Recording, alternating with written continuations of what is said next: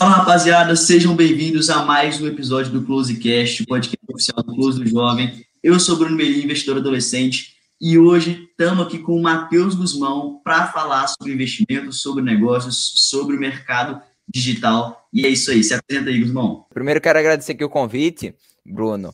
É, mas, enfim, é, meu nome é Matheus Guzmão, eu tenho 13 anos, é, eu comecei a investir é, na bolsa desde os meus 11 anos. Atualmente eu tenho meu canal no YouTube é, e produzo conteúdo, produzo conteúdo para internet no geral, no meu YouTube, no meu Instagram, para ajudar o pessoal, principalmente a investir.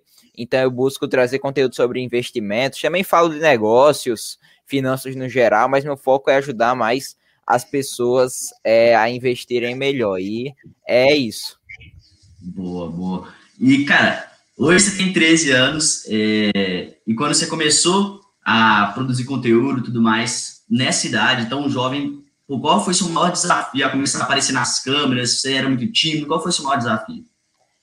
Ah, meus maiores desafios, assim, quando eu comecei a criar conteúdo, não foi nem aparecer na nas câmeras, que eu sempre tive, assim, sempre fui de ter canais de YouTube, essas coisas assim, então eu já tava acostumado, é, tava só mudando o tema até hoje mesmo, aquele dia que a gente tava gravando, eu tava assistindo um, um, vídeo que eu tinha feito antes do desafio de travessão quando eu era muito pequeno. E eu sempre fui meio desenrolado, assim, para falar com a câmera.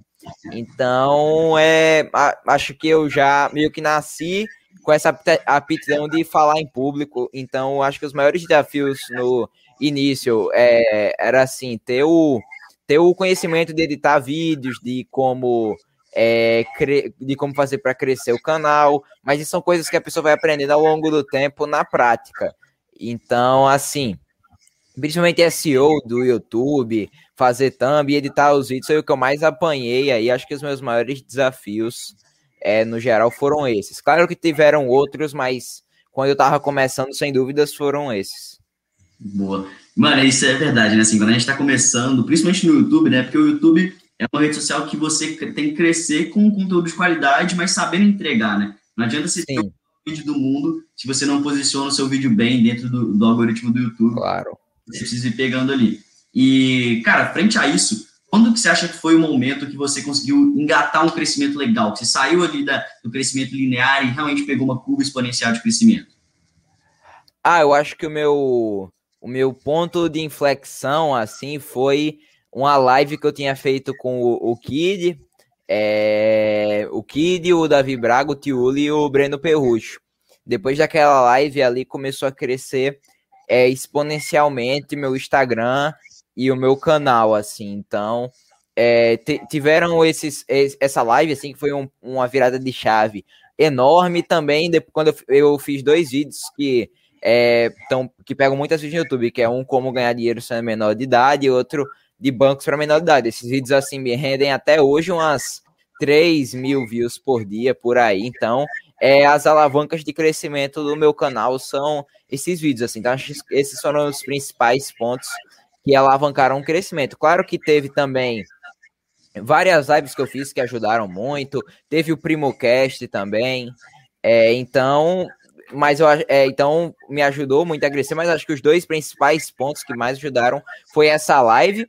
Na live, no, por exemplo, eu ganhei mais seguidores, assim, falando de audiência e tal, depois de eu ter feito o Primocast, do que com essa live. Porém, a live, ela foi meio com uma virada de chave, assim que se a gente pega o crescimento em relação ao que eu tinha antes, a live meu, quase que dobrou, o meu mais que dobrou o tamanho do meu perfil na época. Então isso aí me motivou muito mais a continuar. Que aí antes dessa live eu tava com um engajamento muito ruim, mas eu sempre nunca parei de postar. Sempre fui postando com consistência e foi isso, assim. Acho que esses foram os principais pontos de inflexão aí na minha jornada na internet. Boa. E, cara, isso que eu te falar, né? Você sempre foi muito consistente em questão de post, de reels, de stories, as coisas sempre foi muito consistente, né? E qual, uma, o Gosto falou, né, você precisa de uma certa motivação, e essa motivação vem muito com o crescimento. Mas, cara, qual era naquele comecinho ali, qual foi a sua motivação, qual, era, qual foi o segredo da sua disciplina, a sua organização para conseguir manter esses posts e ir evoluindo ao longo do tempo? Ah, assim, eu acho que minha principal motivação foi eu ter. Porque eu só comecei meu canal pouquíssima gente sabe disso, né? Até porque faz muito tempo. Eu só comecei meu canal por conta que eu tinha conhecido o Thiago Negro é, no escritório da XP lá. Então, por exemplo, eu tinha conhecido ele aí, sei lá, mesmo vídeo meu não pegando tantas views, eu pensava assim, não, eu, é, pô, eu já conheci o cara que mais sabe, assim, então eu tenho que continuar isso aqui, porque depois vai ser só progresso, assim, então eu tenho, então eu sempre fui com isso, assim, que eu já tinha ali meio que um ponto que não me deixava desistir, e até porque eu já ter uma certa assistência no YouTube, que é, por exemplo, eu postava um vídeo, não tinha o risco de dar zero views, entendeu? Então, uhum. foi essa sendo minha motivação. Claro que teve um momentozinho ali que eu parei, acho que por uma semana de postar vídeo no meu canal, quando começou a pandemia, mas aí depois eu voltei com a consistência maior ainda do que eu postava antes. E, mano, o, é, em questão de algoritmo, né, tanto do YouTube, do Instagram, de todas as redes sociais, elas valorizam muito isso, né, cara, de ser consistente. E Sem assim, dúvidas. E até, por exemplo, quando você posta, né, por exemplo, todo dia no mesmo horário você posta lá um vídeo no YouTube ou você faz seus posts no Instagram, as redes sociais elas vão considerar, pô, esse cara aqui tá fazendo quase um programa e todo dia o pessoal vem aqui olhar, vem aqui assistir, esse cara aqui é bom, ele tem um conteúdo bom que a galera gosta, então eu vou entregar esse conteúdo aqui para mais e mais pessoas. Então, fica aí, né, para quem tá começando agora, é, fica esse primeiro, essa Sim. primeira dica, e também eu, eu queria falar uma coisa que, assim, Principalmente, acho que isso é mais característica até do YouTube, né? Que a galera começa muito esperando monetização, começa muito esperando resultado rápido com o YouTube. É. E é muito difícil, né, cara? É, ou você, você consegue por muita sorte, ou você tem que ficar realmente ralando, tendo consistência, até que você acerta um vídeo, até que você consegue aprender mais sobre o SEO e fazer um vídeo que vai dando esse, essas visualizações, essa renda passiva, né? É, sem dúvidas, assim é quando a pessoa começa, ela não tem que começar pela focar na monetização do YouTube, não, porque se ela for pela monetização do YouTube, ficar gastando dinheiro, ela vai quebrar em um período curto, a não ser que emplaque assim um vídeo viral que dê milhares e milhares de views, mas assim, eu fui pegar em dinheiro vindo do YouTube semana retrasada que caiu de fato da minha conta o dinheiro que eu ganhei de AdSense do YouTube. Isso eu comecei a fazer vídeos sobre investimentos em 15 de janeiro de 2020. Então foi mais de um ano e quatro meses depois que eu fui pegar no dinheiro. Vindo do YouTube. Claro que a pessoa pode monetizar de outras formas, mas se, se a pessoa tem um canal pequeno assim, é, dificilmente vai conseguir. Então tem que, de fato, focar primeiro só em gerar valor para crescer essa sua audiência. Boa. E, cara, você falou isso aí que foi o primeiro dinheiro que você pegou do YouTube. E antes de começar a exploração do YouTube, quais foram as somas que você já, que você já fez dinheiro aí na internet ou fora da internet? Ah, foi basicamente é, parcerias, então, é, principalmente com a Inside, a casa de análise que o Pete Money lá é um dos sócios, me ajudou muito essa parceria, assim, também foi outra alavanca muito forte. Um dos pontos de inflexão também foi uma, a live que eu fiz com o Pete, lá atrás. É, e também é o meu produto próprio, né? Que é o meu curso, é ponto de partida que eu lancei, que eu já fiz duas turmas do curso. Boa, boa. E cara, é, agora eu vou te fazer uma pergunta. Pô, vindo de um cara que empreende no mercado, no mundo digital e é um cara que investe também, quais são para você as diferenças e as similaridades entre empreender e investir, né? Porque tem uma grandíssima diferença, mas também tem alguns pontos em comum, né? É, quais são essas diferenças para você? Ah, para mim, é, estão bem, tão bem correlacionados os dois, porque você tem que ter consistência, é, os princípios seguem os mesmos, você tem que focar a longo prazo, é, ter os seus princípios e seguir eles. É, que mais?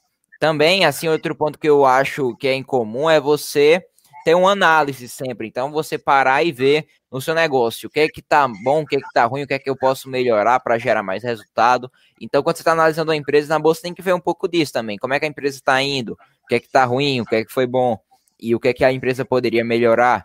É, então, acho que isso se replica tanto é, para os investimentos quanto para os negócios também. Boa. E hoje, é, e para quem está começando, né, o que, que você acha que é o mais assim? Qual deve ser o foco? O seu foco deve ser empreender, tentar criar um negócio, ou já aprender a investir, gerenciar a sua grana? É, para mim é os dois, que se a pessoa só sabe de um lado, ela vai pecar muito do outro. Então, se eu, você pergunta assim, Matheus, que, que é que você acha? Eu, o que é que você acha que seria melhor aprender primeiro? Eu acho que é investir, porque quando você aprender a investir, para você fazer um negócio acaba sendo um pouco mais fácil. Pelo menos em minha visão. Então, de, antes de eu ter meu canal, essas coisas, eu tentava empreender, sim. Eu tive várias iniciativas fracassadas, mas, assim, depois que eu passei a entender mais de investimento, você começa a entender com outra forma é, o, empre, o, o empreendedorismo e é, vai muito mais fácil. Mas claro que não é, você não precisa saber de investimentos para começar. Você pode começar sem, mas você pode apanhar em várias partes, em parte, principalmente na parte financeira, onde você vai mais vai apanhar. É, então, eu acho que essas duas habilidades juntas são essenciais, porque você sabendo do, é, de negócios, né? Quando você for analisar uma empresa, vai ser muito mais fácil você entender o, o modelo que essa empresa atua, como ela atua. Então, acho que os dois são totalmente complementares, mas se. Claro que eu estou falando aqui aprender a investir, mas se a pessoa já tem uma fonte de renda, caso ela não tenha uma fonte de renda, é, tem que começar primeiro a ganhar dinheiro. Então, empreender e trabalhar em alguma empresa, não sei, mas sempre tem uma renda, assim. Mas se a pessoa, sei lá, já tem um dinheiro guardado, assim, vamos supor, 15 anos o cara recebia mesada antes, tem lá dois mil reais é, guardados.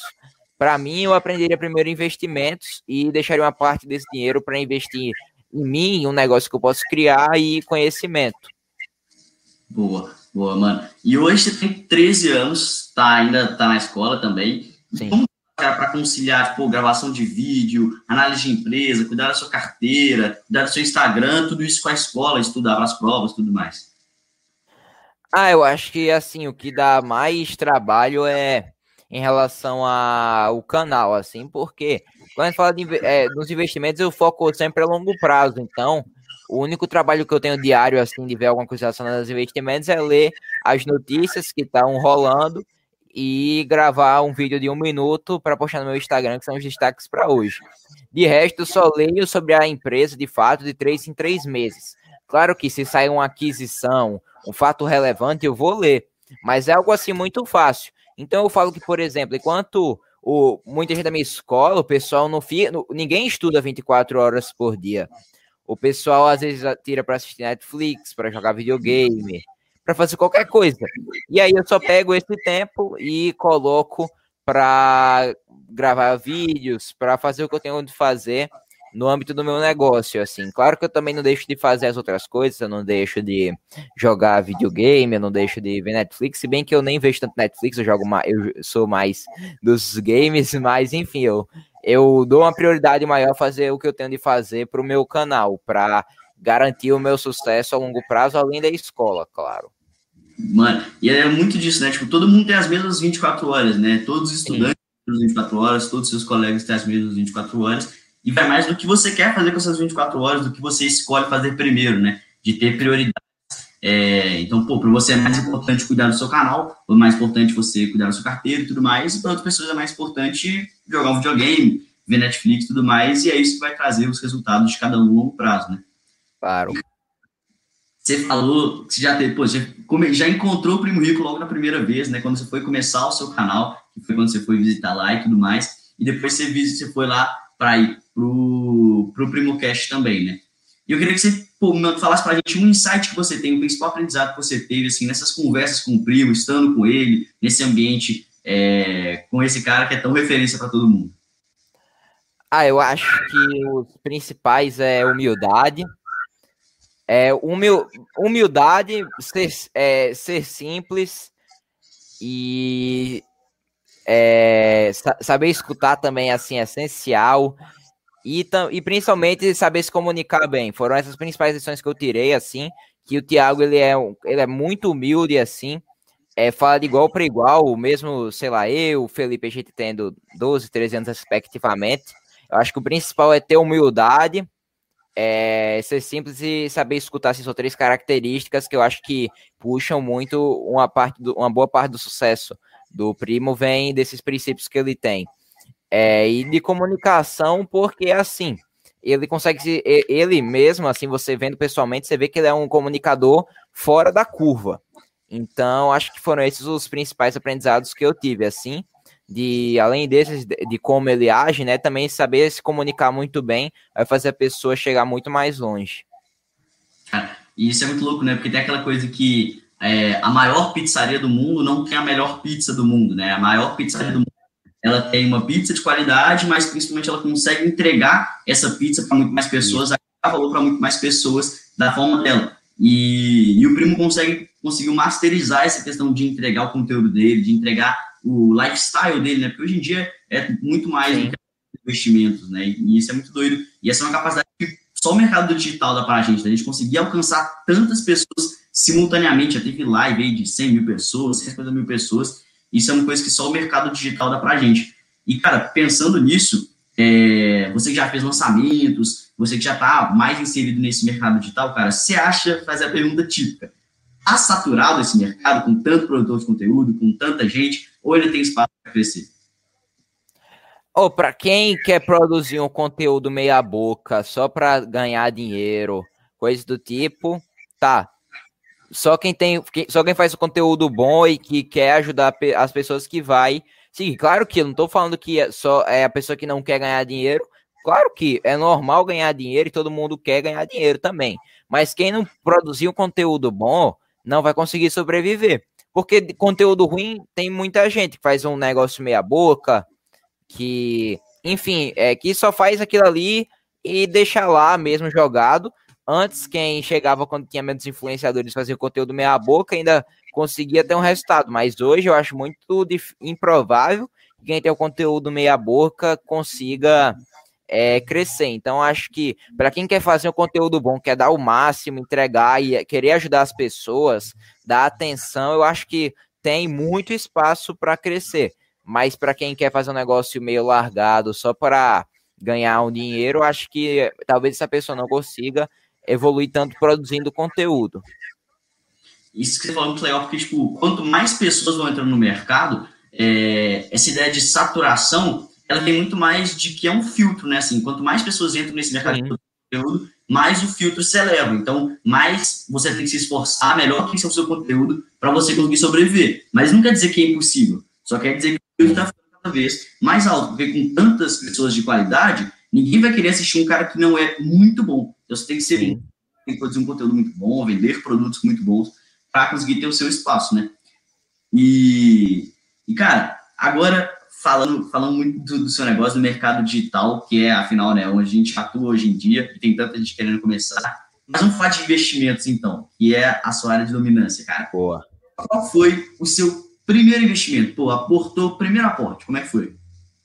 Meu primeiro aporte foram 88 reais, eu acho, no fundo imobiliário ABCP11 ainda tá na bolsa, é um fundo imobiliário do. Quem for aí de São Paulo vai conhecer o Shopping ABC Paulista. Eu investi nesse fundo imobiliário lá atrás, não tinha estudado ele direito.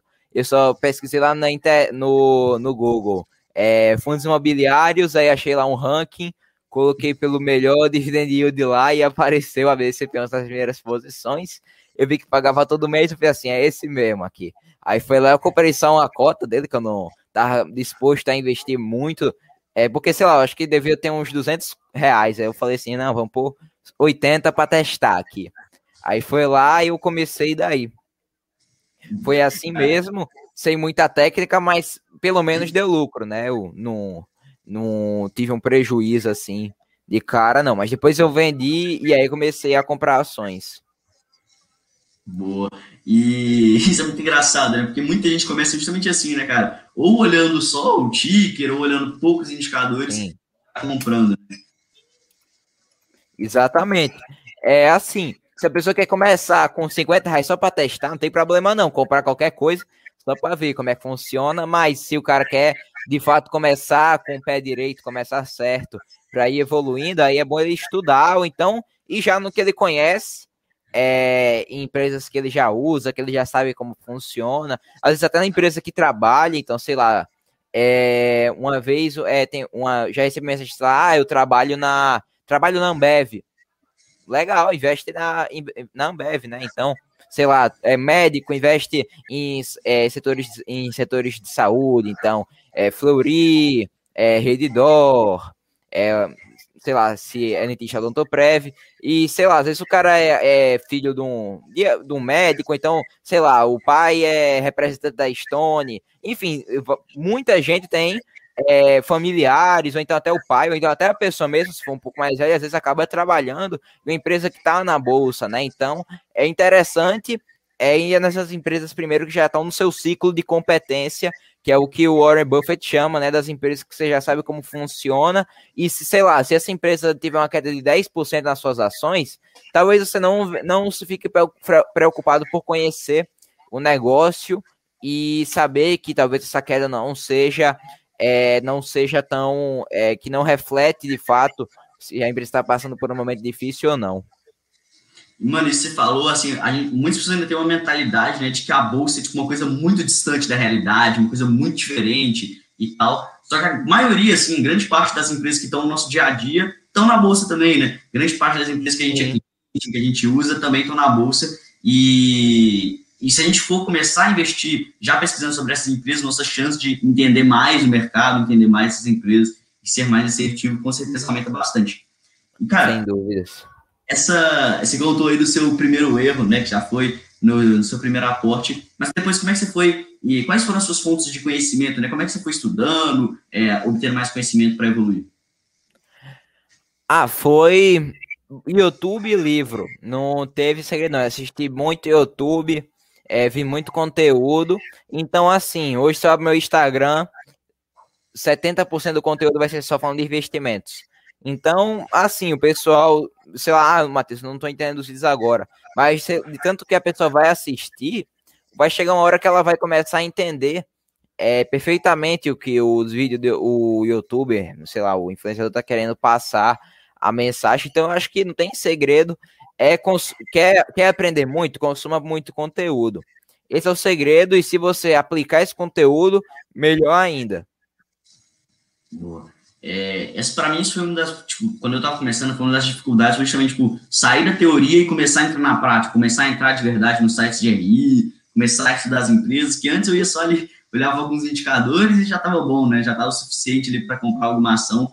Então, passar da teoria para a prática acho que foi tipo, um dos maiores desafios. E eu sempre falo para a galera, cara, você está começando, está começando a estudar agora, já pega um site de RI, já vai olhando, para você já ficar familiarizado mais porque senão depois vai ser muito difícil você sair da sua obesidade mental e entrar direto de cabeça aí na, nos RIs das empresas. E, e, mano, hoje, então, qual que é a sua estratégia de investimentos que você aplica na sua carteira? Você divide ela? Quanto que você diversifica ou você concentra mais? Como é que funciona a sua carteira hoje? Certo, Bruno. É assim, minha estratégia, eu busco é, fazer o value investing em, em ações, né? É, no caso, que o que consiste o Value Investing? É você investir em empresas que você vê um maior um valor um maior valor um valor maior do que o preço que está atualmente. Então, sei lá, tem uma ação X que custa 10 reais, mas não, eu acho que essa empresa deveria estar custando 20. Aí eu vou lá e invisto nessa empresa, assim. Não significa que, por exemplo, que o Value Investing, eu só compro ações que estão baratas que às vezes uma ação muito barata, com PL de 5, talvez não seja a sua melhor empresa. Então eu busco pegar as melhores empresas a um preço bom, que tem um valor maior do que isso. Mas se é uma empresa boa que está barata, melhor ainda. Então eu busco, eu, essa é a minha filosofia de investimentos. Eu acho que o preço importa, mas a qualidade da empresa acaba tendo um peso maior nisso. É, então essa é a minha estratégia quando eu falo de escolher ações assim. Mas no geral, a minha carteira dividida é, é busco ter uma diversificação grande para diluir o meu risco e conseguir maximizar os meus retornos. Então eu tenho 60% da minha carteira em ações brasileiras, eu tenho 30% no geral investido no exterior, onde lá eu tenho, é, se eu não me engano, é mais ou menos 18% em ETFs e 12% em ações porque eu invisto em ETFs lá fora? Porque, é, porque eu vejo que, como eu não moro lá fora, eu não tenho uma, uma capacidade tão grande de escolher bem uma ação. Então, por exemplo, é um, um ponto é que, sei lá, hoje eu recebi, eu acho que foi num grupo do WhatsApp que eu vi aqui, um carro da Tesla, um carro de suporte da Tesla, mas o carro era da Ford, eu não sei se você viu. Mas aí foi lá, pô, eu morando no Brasil, dificilmente eu ia saber disso. Isso, isso me faz ser, isso me pô, se a empresa é uma montadora de carros, é para ela mesma ter os próprios carros e não da concorrente. que inclusive não é o carro elétrico. Então, assim, isso são essas mínimas coisas.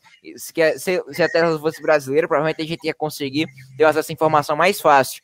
Então, assim, pela falta de informação mesmo, de saber como essa empresa funciona na prática, eu prefiro ter a minha maior parte investindo em ETFs, porque a longo prazo os ETFs performam maior do que 80% dos fundos de investimentos e eu pago e lá fora os custos são mínimos, assim. Então o, o VOO, que é a minha maior posição lá fora, que é o ETF que replica o S&P 500, o custo é de 0,04%. Então é ridículo a taxa de administração pelo retorno que pode me oferecer.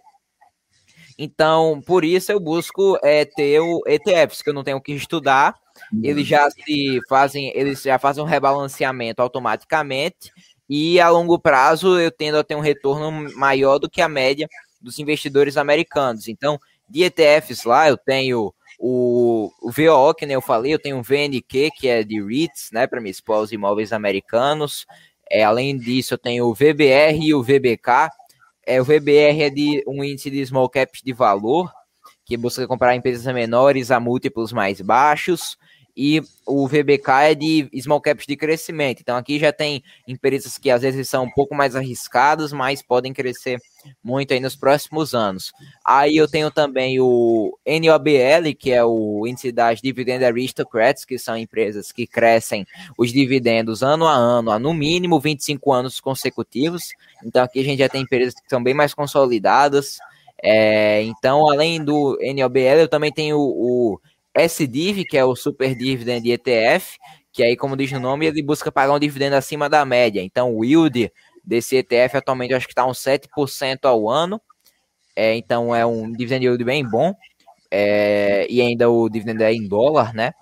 E também, é, além do SDIV, eu tenho uma posição pequena no IOLO, que é um ETF que se expõe a empresas de cannabis, que é um mercado que cresce muito pela liberação do uso medicinal. Então, assim, o uso medicinal é, é, cresce muito ano a ano, crescimento de mais de dois dígitos. É, então, assim, eu quero me expor esse mercado, né? Que cada vez mais a tendência de se usar é, cannabis na, na medicina é um crescimento exponencial. Mas tem mais algum uso de cannabis que você se interessa aí no mercado? Não, aí, aí não. não. É só investir mesmo que só investir mesmo que vai ser bom aí pro pessoal também, né? Que querendo não, você não tá sendo hipócrita, porque tem gente que salva, que se salva, é, às vezes de uma doença rara aí com medicamentos à base da cannabis. Então, é um mercado que cresce muito, é, é bem alternativo. É, não, eu, eu, eu, acho que no Brasil não tem nenhuma opção de se, se expor ao mercado de cannabis, só nos Estados Unidos mesmo. Ah, eu lembro que tem um fundo da Vitrio, mas de, em bolsa, assim, só nos Estados Unidos mesmo. É, a, aí de ações, né? Eu tenho algumas empresas que eu, que eu vi um pouco da operação e gostei, vendo a parte teórica, que eu não consigo ver na prática. Então, eu tenho ações da Procter Gamble, da Berkshire Hathaway, que é sem comentários, é a empresa gerida pelo Munger e pelo Buffett. É, a PG, para quem não sabe, é é, é muito conhecida, tá no nosso dia a dia, aí, até aqui no Brasil. Então, a Oral B é da Procter Gamble, o sabonete, o sabonete não, o shampoo Head Shoulders é da Procter Gamble, Gillette, é Venus, é, Vic lá, o remédiozinho, é, que mais? Ah, aí o, também ó, o Ariel lá, o sabão para roupas. Então é uma, uma marca que está muito presente aí no nosso dia a dia e que tem números excepcionais, é uma empresa que é muito consolidada no mercado mundial também. E está exposto também à, China e à, e à Ásia no geral. Então, eu, isso me faz gostar muito da empresa. É, além disso, aí no varejo eu tenho Amazon, Costco e Dollar General. É, Amazon sem comentários, a Costco é uma empresa que é, é basicamente o Samis Clube aqui do Brasil. A pessoa tem que pagar um, uma certa taxa para conseguir comprar na Costco, mas aí ela consegue comprar os produtos a praticamente preço de custo. É, então, isso faz a empresa ter uma, uma estabilidade no volume muito grande. Então, mesmo em momentos de crise, a empresa não deixa de vender muito. Então, eles ganham muito no, no volume. É, e aí, além da, além da Costco, eu tenho Dollar General no varejo, que é uma empresa que busca ter lojas de menor porte, não que nem a Costco, em cidades aí que tem menos de 20 mil habitantes, É, e aí, às vezes, elas, eles conseguem entregar um preço muito baixo, tanto que a maioria dos produtos é um dólar ou então muito próximo de um dólar, por isso que o nome é Dollar General. E isso eles têm uma margem muito boa, é uma das melhores margens do varejo americano, aí mais de 10%, do, não, 12% é de margem, se eu não me engano. Margem líquida, né, não bruta. É, e também tem níveis de rentabilidade muito grande e cresce muito. Então, assim, isso me faz gostar muito da Dollar General. Aí, além disso, tem o Stone, que é das maquininhas aqui do Brasil, né? Acredito bastante no crescimento. É, aí, mais do que os pares do setor, do que Cielo, que PagSegura, a, em minha opinião, tende a se ter um, a longo prazo. A Stone é uma empresa que se reinventa muito bem e que está uhum. conseguindo dominar o, o, os meios de pagamento em geral. Então, mesmo com Pix, por exemplo, a Stone já consegue aceitar pagamentos em Pix para quem é pessoa jurídica, a um custo muito baixo. Então, eu gosto bastante da Stone também tem um crescimento exponencial, vem tendo um crescimento exponencial nos últimos anos. É, aí, além da Stone, eu tenho também a Arco Holdings, que é, é a empresa franqueadora master do McDonald's aqui no Brasil e na Argentina. Então, na pandemia, a ação despencou, mas eles vêm crescendo muito com o braço de delivery da empresa. Então, isso me faz gostar bastante da Arco, mas eu tenho uma participação bem pequena nela, por ter um risco aí relativamente grande.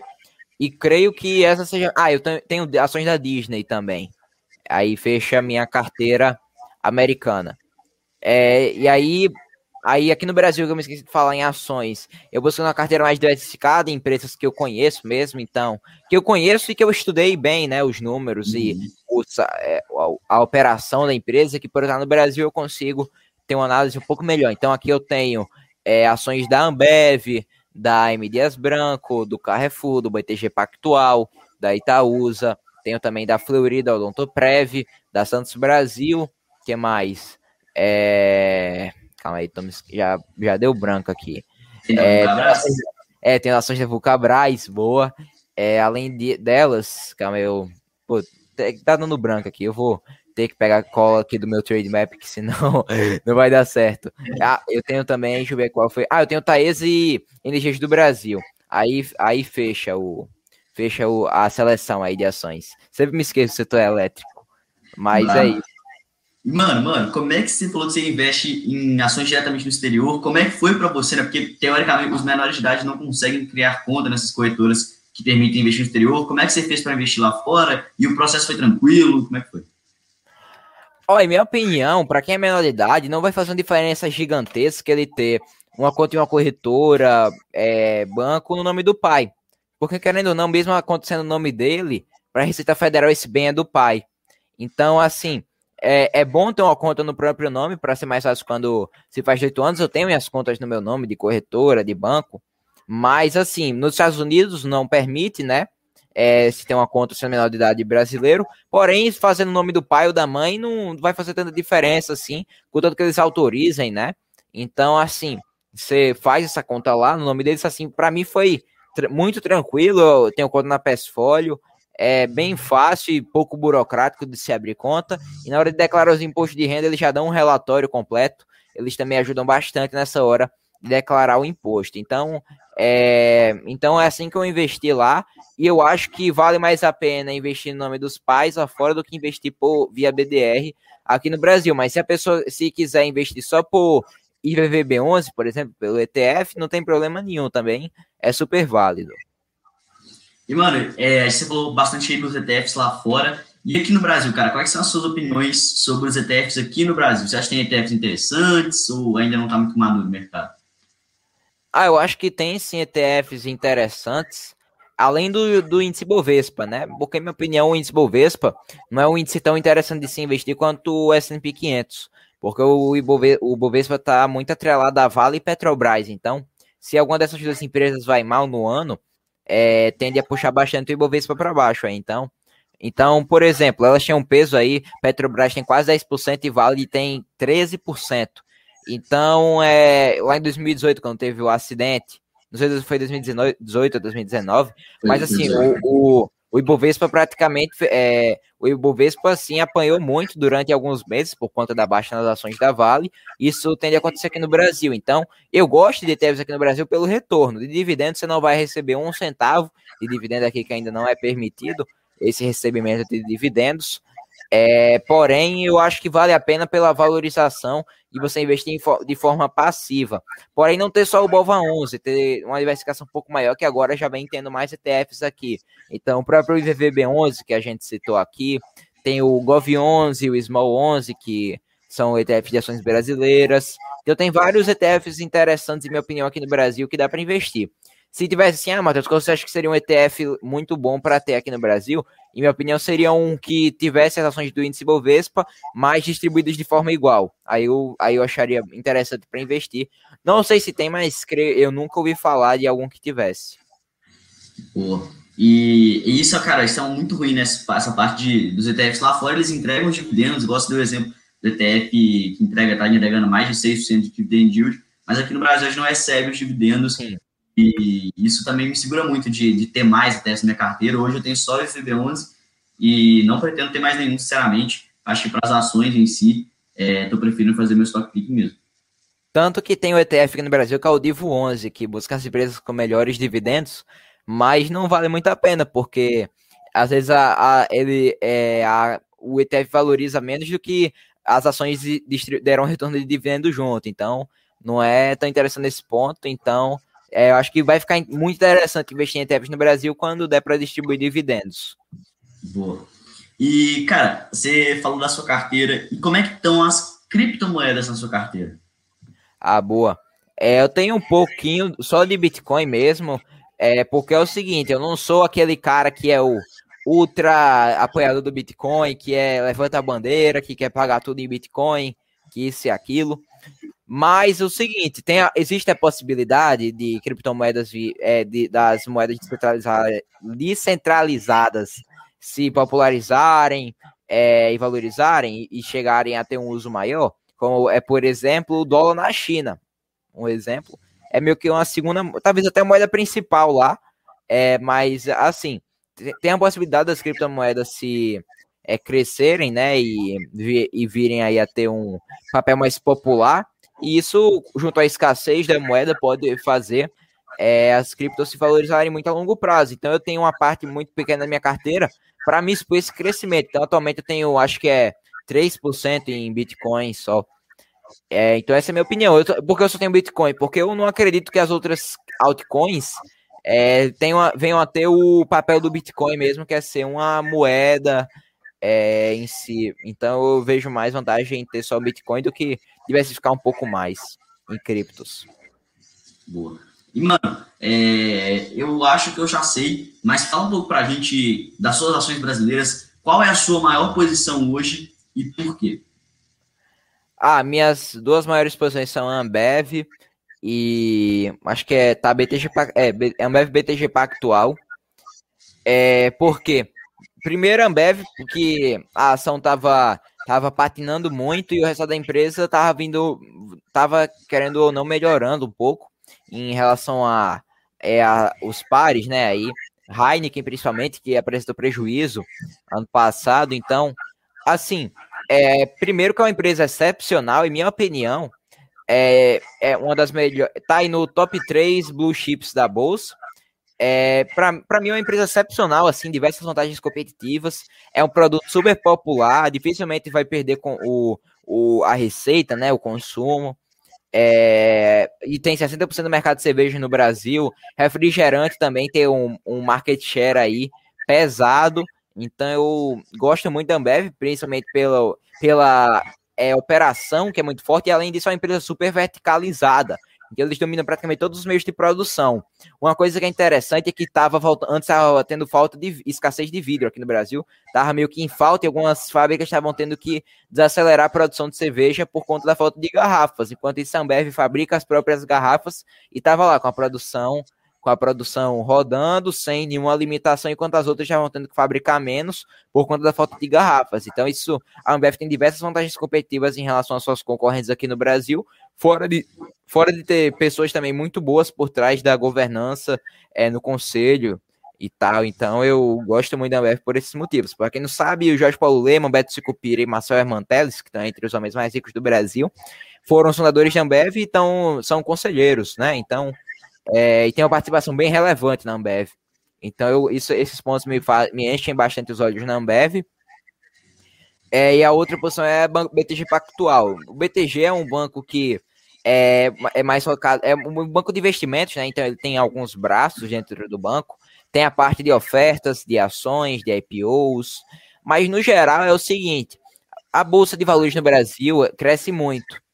Então, com o crescimento da bolsa, o BTG vai ganhar não só é, no, vai ganhar não só no crescimento de contas do BTG Pactual, né, de mais clientes, seja pessoa física ou pessoa jurídica, mais assessores de investimentos, como também na outra parte de IPOs, que vai favorecer bastante é, a, o crescimento da empresa, que às vezes são até áreas mais lucrativas. Então, minha, é, eu gosto do BTG porque é uma empresa que cresce muito, tem uma gestão muito boa, presta um serviço muito bom, em minha opinião.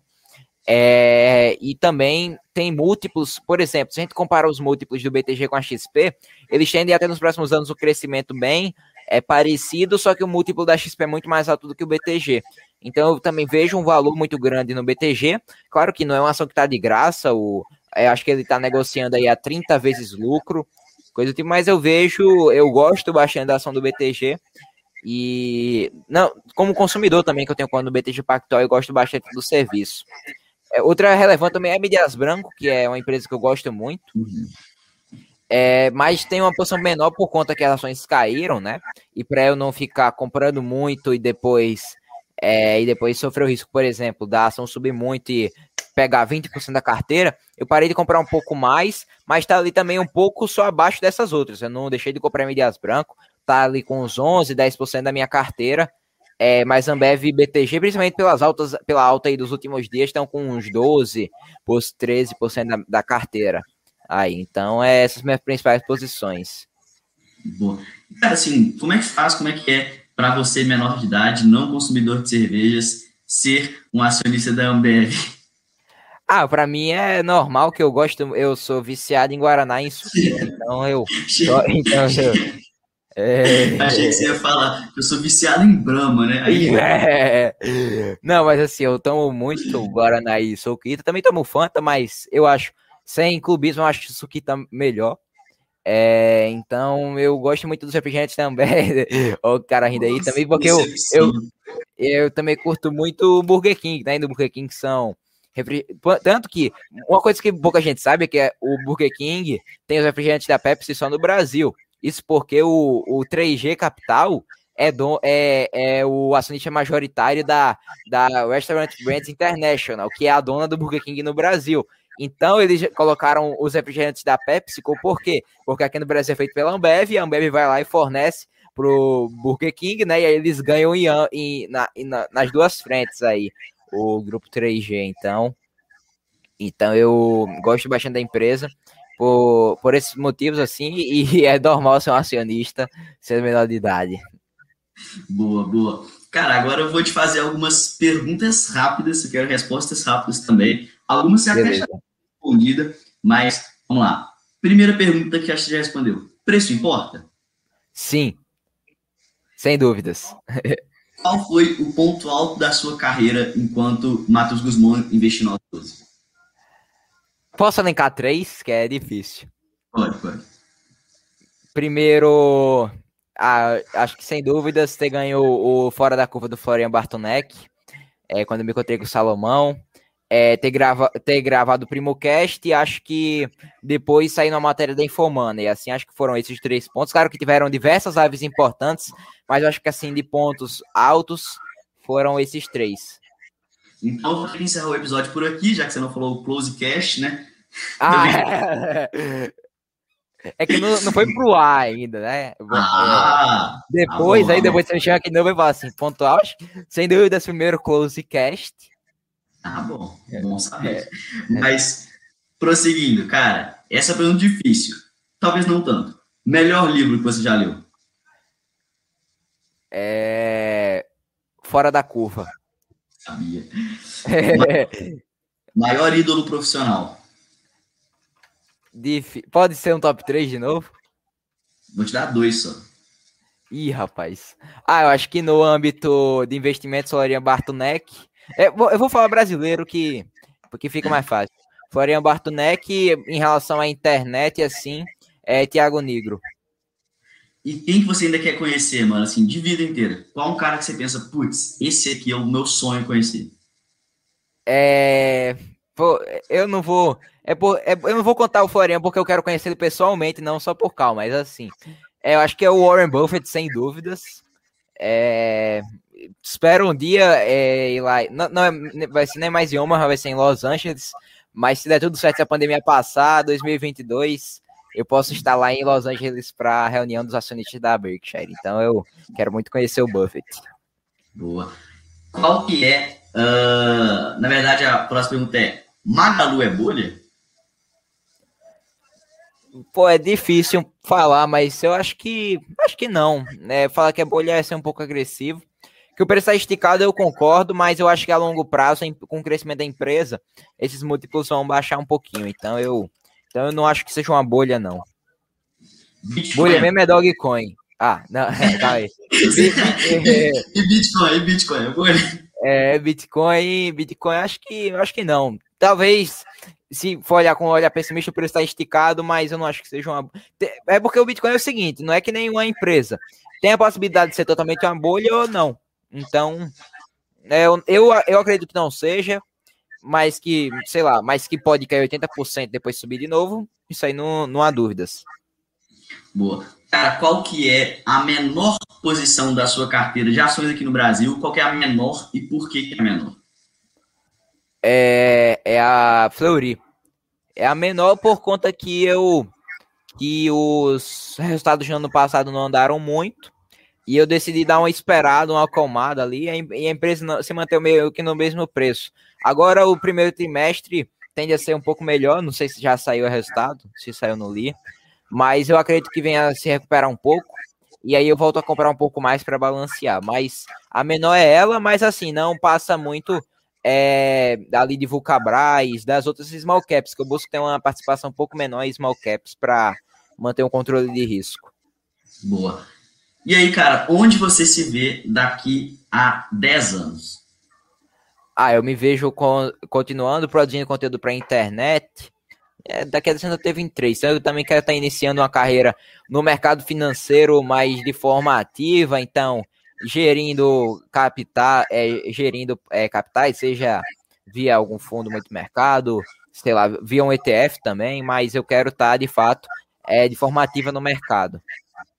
Boa. E só complementando essa parte de escola, de educação, você pretende fazer faculdade? Atuar no mercado, você pretende fazer faculdade de quê? Ou algum outro curso?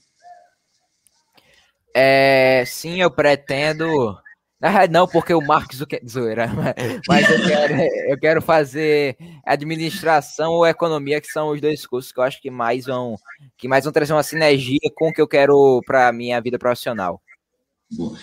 Cara, e na verdade eu tinha mais uma pergunta para te fazer. É o seguinte, pô, Hoje, é, eu falo de BH, você está falando de Natal, certo? Sim. E você acha que é muito importante para quem quer produzir conteúdo ou para quem quer lidar com o mercado financeiro ativamente estar em São Paulo? Qual que você acha que é a importância disso? Ah, eu acho que tem seus pontos é, bons e seus malefícios. O ponto bom é que você morar fora do grande centro faz você pensar um pouco fora da caixa, fora da curva, ver coisas que o resto do pessoal não vê. Então, por exemplo, eu estando aqui, no, eu estando aqui em Natal, é muito mais fácil eu tomar uma decisão sobre o M. Dias Branco sobre, do que um cara que está morando em, no, em São Paulo mesmo, que a M. Dias não tem uma participação muito grande no mercado de lá. Então, assim, tem seus pontos bons e seus pontos ruins. Ponto ruim é que eu não tô, não tô do lado de quem tá, de, do, do, da maioria das pessoas que estão produzindo conteúdo, né, que tem uma relevância grande.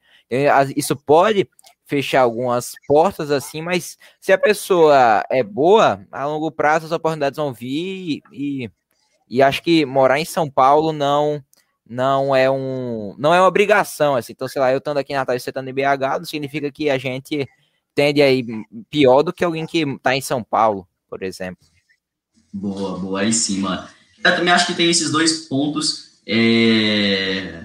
Mas eu acho que assim, quando a gente está, como a gente está começando muito, assim, começando entre aspas, né, a nossa jornada em questão de tempo, é, eu acho que ainda tem muita coisa para acontecer, muita decisão para a gente tomar. E se a gente falar, pô, estar em São Paulo, se a gente não está em São Paulo, não dá para crescer, é muita hipocrisia, até porque tem vários criadores, tem outras redes sociais também que proporcionam um crescimento muito interessante, sem necessariamente ter essa questão de estar em São Paulo. Sim. Se a gente pega o. Claro que ele não é de finanças, mas assim, o maior influenciador é, do Brasil, não sei se é o maior, mas um do, os do, por exemplo, os dois maiores é o Whindersson Nunes e Carlinhos e Carlinhos Maia. Ambos saíram do o Whindersson do interior do Piauí e Carlinhos Maia também do interior, acho que é do Alagoas, coisa assim, mas assim, acho que é, o lugar que a pessoa mora não deve ser uma limitação, não. A não ser que não tenha internet, mas é um pouco mais difícil. é um pouco mais difícil hoje em dia não se tem internet. Boa. Mano, então, no mais é isso. A gente falou de negócio, falando de mundo digital, de mercado Sim. financeiro. E de umas considerações finais, para quem está começando agora no mercado digital, para quem está começando a investir, o que, que você tem a dizer para essa pessoa, para esse jovem, para essa pessoa que está começando? É, para quem está começando a investir, é ter, ter paciência, focar a longo prazo e só fazer o que você sabe. Às vezes é melhor você perder uma valorização, mas você ter segurança do que você está fazendo é, do que você correr um risco de não ter o, o conhecimento. Então, esse é o meu primeiro conselho para quem quer investir. Para quem está na internet, foque gerar valor e dar atenção para quem te segue, para quem. Porque se você dá atenção para quem lhe segue, deixa de ser um seguidor e passa, às vezes, a se tornar um, um fã, um cara que de fato vai admirar muito mais seu trabalho além do que um seguidor. Então, acho que são esses: é dar atenção e focar em gerar um conteúdo bom antes de antes de vir a vender, pelo menos em minha opinião. Boa. Cara, então é isso. Muito obrigado. Matheusão, onde que a gente pode encontrar nas redes sociais, cara? Duvido que alguém não saiba, mas diz. Beleza, meu YouTube é Matheus Guzmão. É, e meu, meu, meu Instagram é Matheus M. Guzmão. Lá é, são as duas plataformas que eu fico mais ativo. Boa. Então é isso, cara. Muito obrigado de verdade. Para a galera que está aqui no podcast, ainda não segue o Close do Jovem no Instagram, é arroba Close do Jovem, limpo e minúsculo. E no mais é isso. Para vocês que ouviram esse papo até o final, muito obrigado. Esse é só o começo do Closecast. Então é isso aí. Até o próximo episódio. Falou. Valeu, pessoal. Tamo junto.